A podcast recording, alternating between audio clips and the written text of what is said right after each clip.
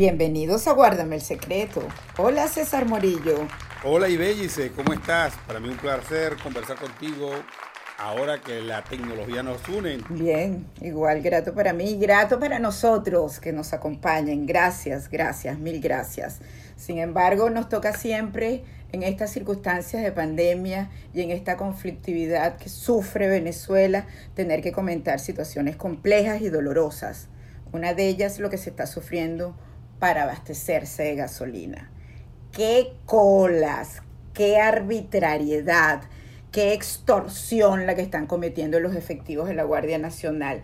Qué conflicto tan terrible el planteado de ausencia de gobierno y por supuesto de reinado del crimen organizado. Aprovecho para responderle y apoyar a nuestros queridos oyentes que se comunican por el podcast, por nuestro correo y por el Twitter sobre este tema. Nuestro Twitter, guárdame secreto, dicen, en Upata venden el litro de gasolina a 2.5 dólares el litro. A los productores de plátano en San Félix les tumbaron 50 dólares para llenar el tanque de gasoil. 7 dólares de bombona pequeña de gas doméstico en Mérida para completar las informaciones de quienes nos escriben. Y en Maracaibo varios me denuncian que los detienen y les quitan 5 litros como peaje, 5 litros de gasolina. Eso está pasando en nuestro país. Bueno, imagínate tú. Ahora, eh, como dijimos... ¡Qué indefensión! ¡Qué indefensión! Es que vivimos tiempos en donde los ciudadanos planetarios están indefensos, pero en Venezuela hace tiempo los venezolanos estamos indefensos ante un Estado oprobioso y además agresor, que lo que hace en vez de defender a los ciudadanos es atacarlos. pareciera que aquella máxima de... es lo que hace un régimen que manda con las mafias. Por eso siempre insisto, celebra que exista el coronavirus porque es su oportunidad de tener mayor control y para apoderarse de los sectores productivos para su propio negocio. Eso es lo que está ocurriendo. Precisamente, claro, por supuesto. Aprovechando. Aprovechan esta circunstancia para intentar tener, bueno, para tener más control sobre los ciudadanos. Y por supuesto esconden el grave problema de la, de la ausencia de la, de la, de la gasolina.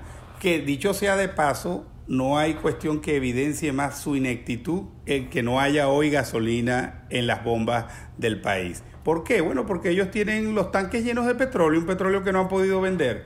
¿Y por qué no tienen gasolina a pesar de tener petróleo? Porque dejaron caer las refinerías, la del palito, la destruyeron. Exactamente, las han por falta de mantenimiento, porque no tienen la gente capaz para, para manejarlas Ahora se dice porque no hay técnicos, porque los profesionales fueron expulsados y porque además ellos, que son unos mamarrachos, colocan a gente que no sabe nada, absolutamente nada de la materia. ¿Quiénes han sido presidentes de Petróleo de Venezuela?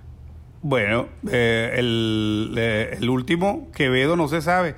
Tú sabes que el, el, general Quevedo, que uno a veces se pregunta cómo llegan a cargos tan relevantes gente con tan poca tan poco currículo, tan, poca capacidad, no solamente técnica, intelectual, sino hasta ética. El general Quevedo, la última vez que se supo de él fue que viajó a la última reunión de la OPEC en Viena, hace ya casi un mes, casi más de un mes, diría yo, ¿sí? Y no regresó al país, se fue por primera vez en avión particular, no, perdón, en avión en avión comercial, no en avión privado, o sea, en avión de PDVSA, y no regresó al país por algo sería. A mí me dicen, a mí me dicen, César, que eso tiene mucho que ver con las peleas internas, las disputas internas, como en todas las mafias que se producen y por supuesto Petróleo de Venezuela sigue siendo un punto de apetecible. ¿En a qué grupo pertenecía, Hablando de eso, de las luchas internas. Quevedo es diosdadista, es decir, de Diosdado Cabello. Y con esto, pues, le quitan esa pata a Diosdado y el control según me dicen mil fuentes, lo tiene ahora Alex Saab. Alex Saab. ¿Quién es Alex Saab, el empresario solicitado, que sabemos que es muy cercano a Maduro y a Cilia Flores, y que está gestionando en este momento eh, dos tanqueros para ver por las vías non santas para lograr algo de combustible. No es venezolano, por cierto, es colombiano y llegó a, la cúpula venezolana a través de la ex senadora Piedad Córdoba. Piedad Córdoba, claro. Empezó con las cajas de CLAP, tiene un extenso expediente. Realmente quien primero lo solicita es el gobierno de Colombia, porque está solicitado también por Estados Unidos, claro está. Y entiendo que en, Estados Unidos lo acusan o lo señalan de estar vinculado también al narcotráfico. Sí, al lavado de dinero. Exacto. Bueno, eso es. Ahora, fíjate tú que caemos en, en, el tema militar y en las peleas internas y algunos sucesos interesantes. La semana pasada yo les comenté el hecho insólito y la sospecha sobre el silencio del crimen que se cometió, el asesinato brutal al teniente coronel del ejército, León Ernesto Solís, y a su chofer, que era este, este comandante, era del fuerte Tarabaya, el jefe del fuerte Tarabaya en el estado Bolívar. La acción fue en Tumeremo. Y resulta ser que era un personaje de confianza de Diosdado Cabello. Tal como comentamos, resultó públicamente una acción consecuencia de un enfrentamiento entre grupos que se están disputando las minas de oro. Uno de ellos un colectivo llamado Las Tres Raíces, 3R, y el otro ligado al ELN y la guerrilla colombiana. Pero no les digo más, escuchemos al diputado Américo de Gracia. Ustedes saben que Américo de Gracia ha tenido que huir del país, es uno de los tantos parlamentarios perseguidos y oigan lo que dice es una, guerra eh, justamente por el control del oro. Eh, Solís era un hombre de confianza de Diosdado Cabello. Solís era el, vamos a decir, el padrino del ELN en la, en la zona sur de Sifontes, que es municipio Sifonte, capital Tumeremo, el Dorado, Las Claritas, son tres parroquias. Eh, es el comandante del fuerte Tarabay, es como el hombre fuerte de allí. Reclutaban gente eh, de la zona de Barinas, de Apure. Eh, también esa denuncia la hicimos en su oportunidad. Los reclutaban a través de las Fuerzas Armadas del Fuerte Tiuna, los enviaban a Tumeremo y luego se los entregaban como eh, operadores guerrilleros al ELN. Eso trajo enfrentamientos con eh, las tres raíces, que opera ya en, el sur de Guayana. Luego este señor le entregó un, oro, un oro que supuestamente monitoreó él rumbo a Aruba. Ese oro desapareció en Aruba eh, supuestamente está involucrada en la desaparición del oro porque fue incautado y luego negado que el oro había desaparecido. La gobernadora de Aruba, entiendo que es una mujer, y eh, Diosdado Cabello le reclama a, a Solís que le tiene que responder pues por esa operación y por ese oro. Solís supuestamente se negó manifestándole que no podía devolverle eso porque él no lo tenía y este supuestamente lo mandó a ejecutar con la gente de las 3R, con quien el ELN y las 3R tienen enfrentamiento. Fíjate algunas cosas que podemos destacar, César, de este de esta gravísima denuncia. Dame tu opinión. Es muy grave. Yo de verdad no había escuchado un testimonio, y viniendo de, de quién viene, Américo de Gracia, que es un diputado serio, responsable, caracterizado por investigar sobre lo que dice, sobre lo que afirma, nunca había escuchado. Y sobre todo conocedor de esa zona. Exacto, que además es diputado del Estado Bolívar por el Estado Bolívar. Nunca había escuchado una acusación que implicara a Diosdado Cabello de la manera mm, tan, tan directa como esta, como esta acusación o como este señalamiento. Fíjate que el, allá hay unos, unos eventos terribles que destaca el diputado de Gracia.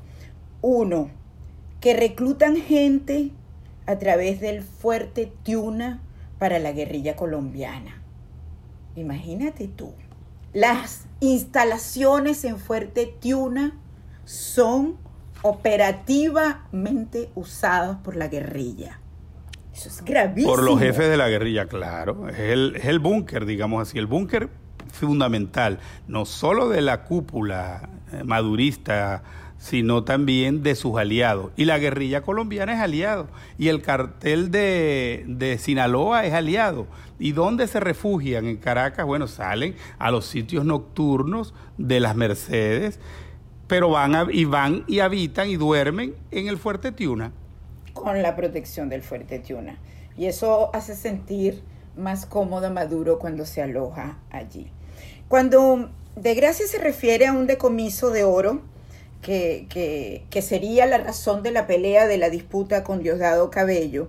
Ese fue un cargamento que se decomisó en el aeropuerto Reina Beatrix, que iba justamente, imagínate, todo determinó que iba, había salido de la las carreteras que conducen a las minas de oro. El aeropuerto Reina Beatriz es el de Aruba. El de Aruba, correcto, sí, no lo dije. Bueno, allí se decomisó el avión, y fueron detenidos y, enseguida fueron extraditados hacia Estados Unidos los miembros de la tripulación y quienes habrán cantado la traviata. Lo interesante es que habían salido las carreteras que conducen a las minas de oro y llevaban una tonelada de oro en maletas de lujo. Iban con destino, por una emergencia aterrizan en Aruba, iban con destino a México cuyo puerto final, cuyo destino final era un país árabe. Allí está dibujado cómo operan. Y todo esto bajo el control, en este caso, de León Ernesto Solís, el teniente coronel del ejército asesinado, quien habría tumbado, de acuerdo a la versión del diputado, a Diosdado Cabello, su socio, amigo, compinche, etc. La decadencia total como una mafia. Como una mafia no, es una mafia. Fíjate tú, el sueño más importante que tenía en su tiempo eh, el Pablo Escobar Gaviria era llegar a instancias del Estado. Y llegó a ser diputado parlamentario al Congreso de la República Colombiana, suplente, suplente. Y con todo el escándalo que se armó, porque las presiones fueron y las instancias salirse finalmente. Y las instituciones del Estado reaccionaron conjuntamente claro, con... porque aun cuando él había penetrado la Fuerza Armada y, la policía. Los políticos, sí, pero obviamente no era el Estado el que estaba asociado al narcotráfico. En cambio, en este caso es el Estado. Claro, por eso te digo, por, puesto que algunas veces se debate si Venezuela es un Estado fallido, si es un narcoestado, y algunos incluso llegan a decir que bueno, pero si Venezuela es un narcoestado, peor está México y Colombia. Y es probable que en México y Colombia haya mucha más influencia del narcotráfico en la sociedad, se cultiva quizás más que en Venezuela, aunque ya en Venezuela se cultiva, y después te digo una información sobre el Zulia, pero nunca, ni en Colombia ni en México, por muy permeadas que lo han estado y lo están las instituciones e individuos que componen esas instituciones por el narcotráfico, nunca un narcotraficante o nunca los narcotraficantes habían encontrado los, sus aliados principales en los jefes del Estado, en los jefes del poder institucional. Es decir, e, eso, en eso está muy evidente en el expediente en el expediente, en el expediente que, tiene Estados Unidos, en el indictment que, que, recientemente llevó a que le pongan precio a la cabeza, los 15 millones de dólares que cuesta la cabeza, que pagan, que ofrecen por la cabeza de Nicolás Maduro y, y por otros más 10 millones.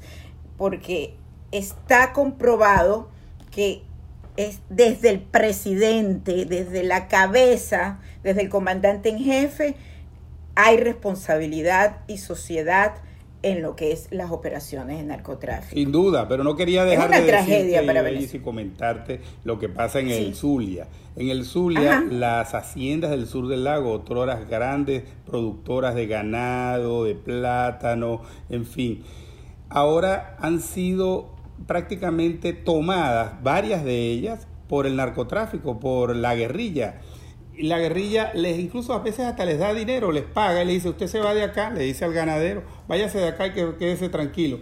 Ahí le utilizan su, muchos de esos ganaderos tienen pistas para sus aviones privados, utilizan esas pistas y si no las tienen, las hacen, pero utilizan esas haciendas y sale la cocaína, la droga, sale vía aérea o por el lago de Maracaibo con la connivencia de las autoridades nacionales y regionales.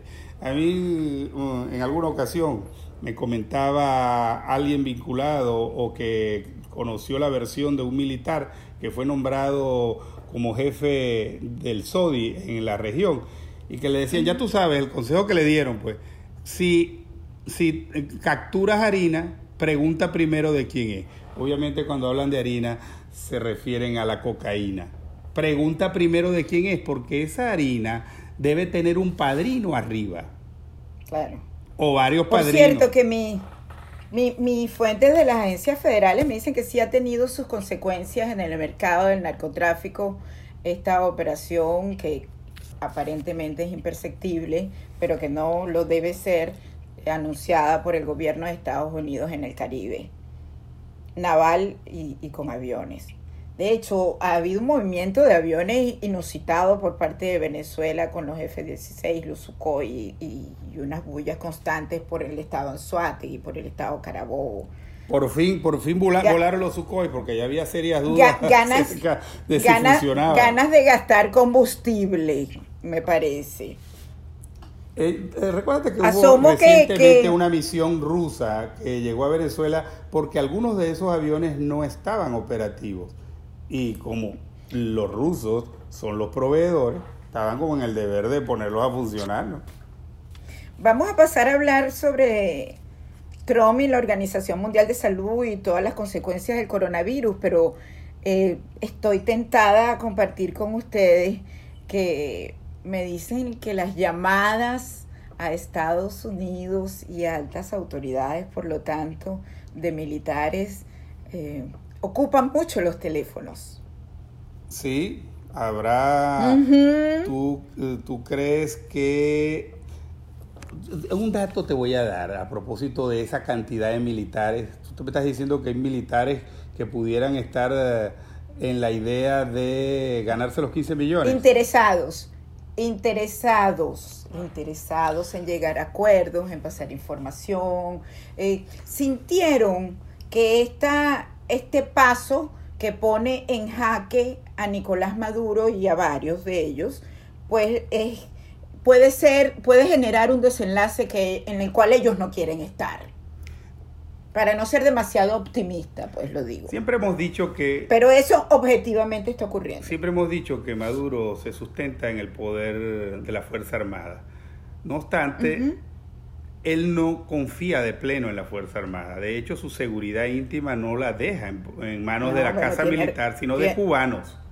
Claro, tiene razón en no confiar, por supuesto. Típico, típico dictador, eh, típico hombre autoritario y de poder. Termina no confiando en la Fuerza Armada porque saben que en cualquier movimiento se le voltea y entonces Pero hasta los cubanos parpadean por 15 millones de dólares. Sí, cualquiera, es verdad.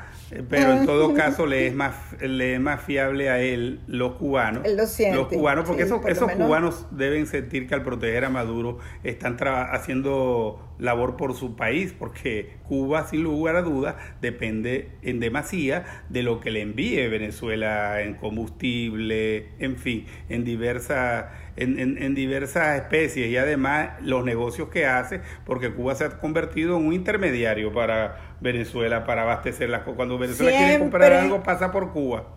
Siempre alguien traiciona.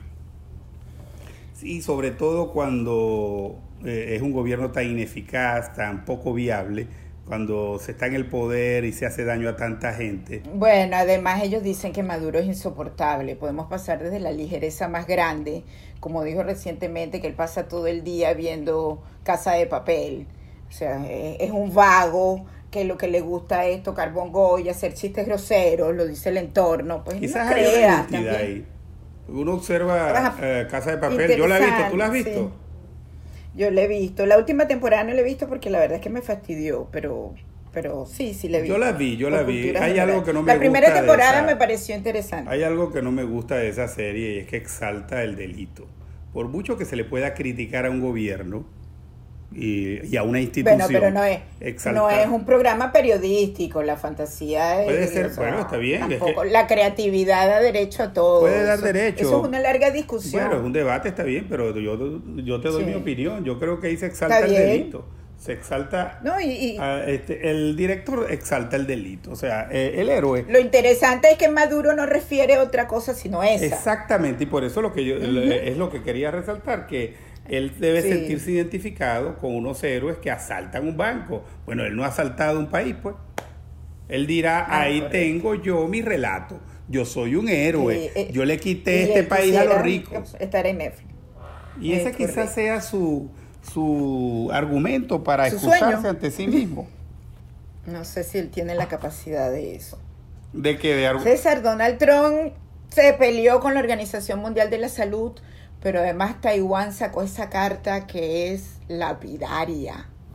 Sí. Que demuestra que había advertido, alertado sobre una neumonía atípica y publicó los correos porque China trató de descalificar porque no pertenece a la Organización Mundial de la Salud, porque no está en la ONU, todo el cuento que ya es una razón política, pero lo objetivo es que sí, Taiwán no solo advirtió, sino que su política de enfrentar el coronavirus, a pesar de que está al lado de China, es exitosísima. 393 casos confirmados con 6 fallecidos, 124 recuperados, con vigilancia temprana, con Big Data tecnológica. Es decir, una política propia que ha sido efectiva frente a lo que planteó la Organización Mundial de la Salud y por la cual se guiaron todos los gobiernos.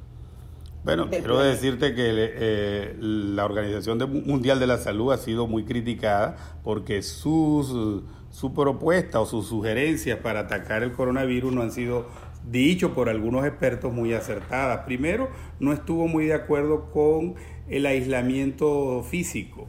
No lo recomendó en principio, sino posteriormente. Y tampoco recomendó la utilización del tapabocas, que al parecer hoy está eso de las mascarillas. De las mascarillas, exactamente. Hoy está eso como universalmente reconocido como una necesidad. A mí no me gusta hablar, por cierto, del aislamiento social. Fíjate tú que, que tú y yo socializamos a pesar de estar a distancia. Si algo hace la generación actual, digamos, los tiempos que vivimos, todas las generaciones en el actual momento, es socializar por las redes, por las distintas herramientas que nos da, eh, que nos da la tecnología. Lo que sí debemos estar es distantes físicamente. Es lo que ayuda a que el virus no se qué, Qué buena precisión, César. Así es. Pero volviendo al caso de, la Organización Mundial de la, Salud y de los regímenes autoritarios, yo quiero hacer aquí, hacer aquí un paréntesis y darte mi opinión y escuchar la tuya también, porque una cosa es las sociedades cerradas tipo China y otra las sociedades abiertas. Por ejemplo, aquí en Estados Unidos ha sido muy criticado por una parte de la sociedad Donald Trump. Algunos dicen que no tomó las decisiones a tiempo, algunos dicen que se debatía entre la economía y la salud, porque le temía, con tanto temor hacia una eventual hacia una eventual recesión, pues bien paró un tanto las la medidas pero no pasa nada, nadie va preso por eso. En cambio en China no, en China fueron presos, como ya lo sabemos, varios médicos que denunciaron o, hicieron la observación de lo que veían en sus pacientes. Es decir, en las sociedades cerradas tipo China y Venezuela, una cosa no pasa, que es que no puede ocurrir crítica u observación alguna. Y eso es un detalle. Bueno, pero además no, puedes informar. Exactamente. No puedes informar. No se puede, no se puede registrar. Es decir, un médico no puede informar, un personal que trabaja de salud no puede informar, los periodistas no pueden registrar los hechos. Es decir, el, el secretismo y la censura, obviamente. Y desde ese punto de vista, las democracias liberales le llevan una ventaja enorme a estas sociedades cerradas, hay que decirlo. Esa, esa maravilla china que algunos han salido a defender, a mí no me parece ninguna maravilla y no confío, sobre todo después de leer la carta de Taiwán a la que tú haces mención, además leer los medios. Eh, bueno, ¿quién puede confiar en, las estadísticas chinas? ¿Quién puede confiar en las estadísticas de Maduro, por ejemplo? Nadie. Pero empezamos a sospechar un poco por esta administración de la Organización Mundial de la Salud necesariamente, no solo por esas dos circunstancias que tú mencionas, sino que además recordemos que no fue sino hasta el 10 de marzo, ya Italia estaba colapsada, cuando el señor Tedros Adhanom consideró pandemia el coronavirus. Adhanom no es médico y cuando ya por supuesto es público porque todo el mundo comenzó a indagar al respecto, fue un funcionario de la dictadura de Etiopía, ahora que tú mencionas las dictaduras. Fue ministro de salud de allí. Y llegó a la Organización Mundial de la Salud aupado por China, que por cierto es el segundo país que más aporta a ese organismo. Ya previamente el señor Tedros Adhanom había sido acusado de enmascarar tres mortíferas epidemias de cólera. O sea que tiene impronta. Y un, y un detallito, había nombrado, lo que pasa es que el escándalo posterior fue inmenso, a Robert Mugabe como embajador de buena voluntad de la Organización Mundial de la Salud del Mundo. Parece uno de los chistes de Maduro, ¿ah? Sí, pero eso, eso lo delata y además pasa de ser, como dices tú, de estas cosas insólitas que ocurren en nuestro, en nuestro planeta. Sí, pero es muy grave. Muy grave, por supuesto. El, mundo está viviendo una pandemia.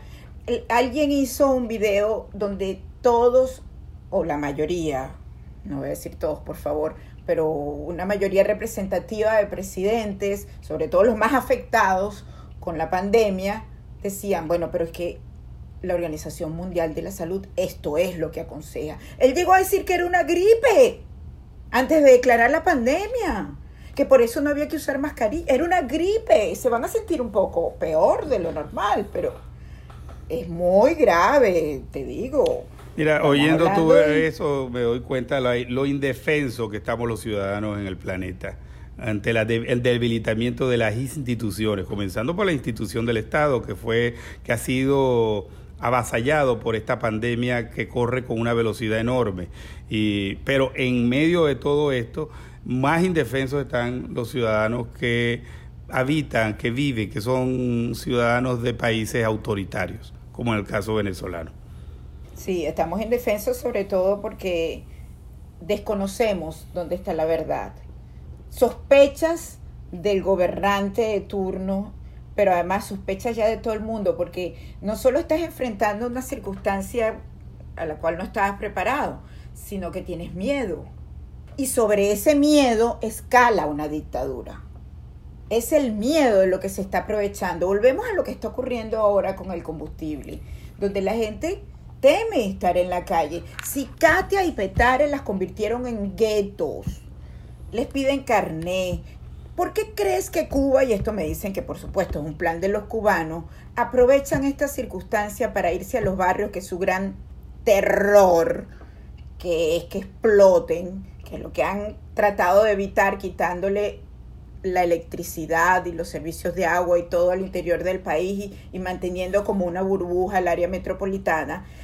Y ahora que ya inevitablemente la crisis del combustible se siente en Caracas, pues bueno, toman las áreas más populares y las blindan entre los colectivos armados y entre los militares.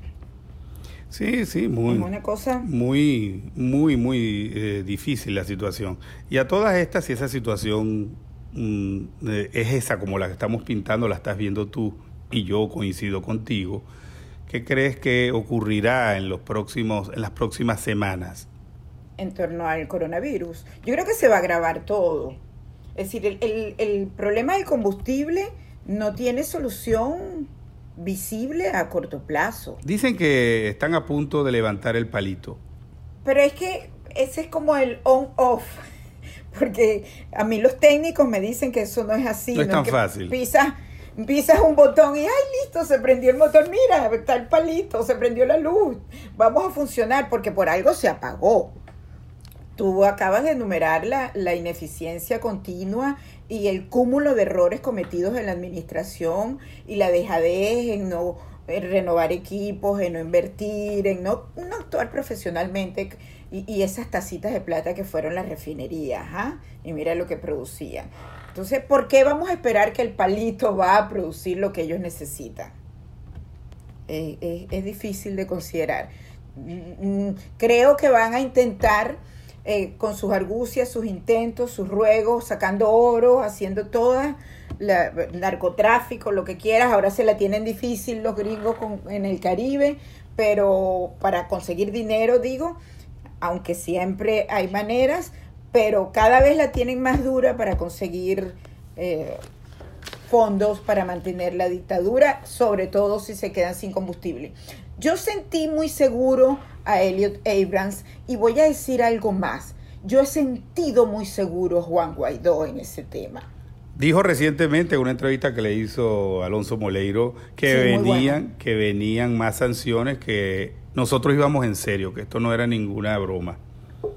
Sí, yo, yo presiento y, y bueno, y hay como señales. Además, recuerdo que en pocos días, en una semana, el 22, pues, para decirlo, probablemente tengamos noticias para nuestro próximo episodio de podcast al respecto, que Chevron está pues bien, sí está. A punto. Sí, dicen que no le, que no le van a renovar el permiso. Sí, que se vence el 22, ya, que ya le ha sido renovado. ¿ah? Exactamente. Sí. sí. ya han sido notificadas varias, varias contratistas que trabajan con Chevron, la empresa petrolera, que, que ya no van a seguir, al parecer. Y sí, bueno, ellos están digamos que preparado, pero eso va a tener sus consecuencias. Chevron produce 150 mil barriles diarios de petróleo en Venezuela. Es importante esa cantidad en un país que tiene, que creo que no llega a producir 700 mil diarios. 150 mil barriles menos por una empresa caracterizada por ser eficiente y ahora manejada por quién los va a manejar, los rusos, los chinos, los venezolanos de Maduro. Triste decirlo, pero... Sí, hasta Quevedo se fue.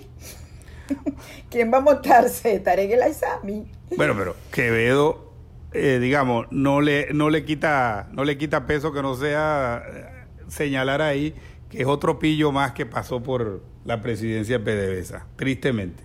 Bueno, pero yo te voy a contar un secreto. Ok, me interesa. Yo me comprometo a no divulgarlo. guárdame el secreto. Bueno, lo que ha ocurrido y está sucediendo dramáticamente en la, en la frontera, escribí recientemente mi artículo en Diario Las Américas, por cierto, sobre el tema, que tiene que ver con, con la cantidad de venezolanos, no solo que regresan desde Colombia a Venezuela, sino lo que está pasando en Ecuador y Perú. Dramático, porque fueron venezolanos desesperados por encontrar un modo de subsistir, donde en general la gran mayoría, pues vivía del mercado informal, pues. Al ocurrir el coronavirus, eso pasó a ser nada. Tienen hambre, son un peso social para esos países y están regresando. Eso es terrible. Lo que te quiero contar es, abundan los testimonios, sobre todo por el lado del Táchira, que es la parte más fuerte porque es allí donde están siendo depositados todos los que vienen de distintas ciudades de Colombia y es allí donde también son recibidos cuando pasan el puente Simón Bolívar por las autoridades venezolanas. Pues el jefe, quien manda a los militares, quien ordena quién entra y quién no, y a dónde se trasladan y cómo se trasladan y qué pruebas se hacen si es que se hacen pruebas. Es el señor Freddy Bernal. Caramba. El, policía Bernal ordena a los generales en el estado Táchira. También ordena a la gobernadora, por cierto, que no existe, que solo la deja eh, que, que dé los partes de hay tantos heridos, hay tantos, o sea, el balance.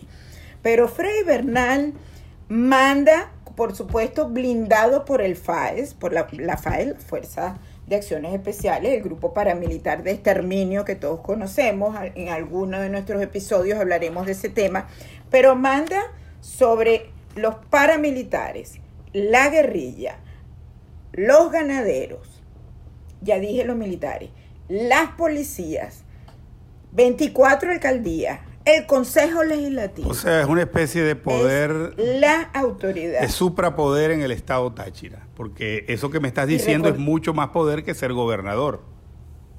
Fue muchísimo más. Y además, ¿y de quién es el amigo? De Diosdado Cabello, ¿no? Así es, volvimos al tema. ¿Viste qué redondito todo el programa? Sí es. De Diosdado Cabello. Diosdado está mandando en el estado Táchira y los alrededores y la frontera. Secreto final, me dicen que Bielba Mora ya sacó todo el dinero o algunas de las inversiones que tenía en ese sector y, y las está mudando a Aruba y Curazao. Y me dicen que también su familia hace tiempo la sacó del país.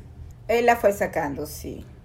Bueno, guardado el secreto. Guardado. Ha sido un placer, César Morillo. Y para mí también, y Bellice. Nos ha encantado que nos acompañen. Chao, hasta la próxima. Guárdame el secreto.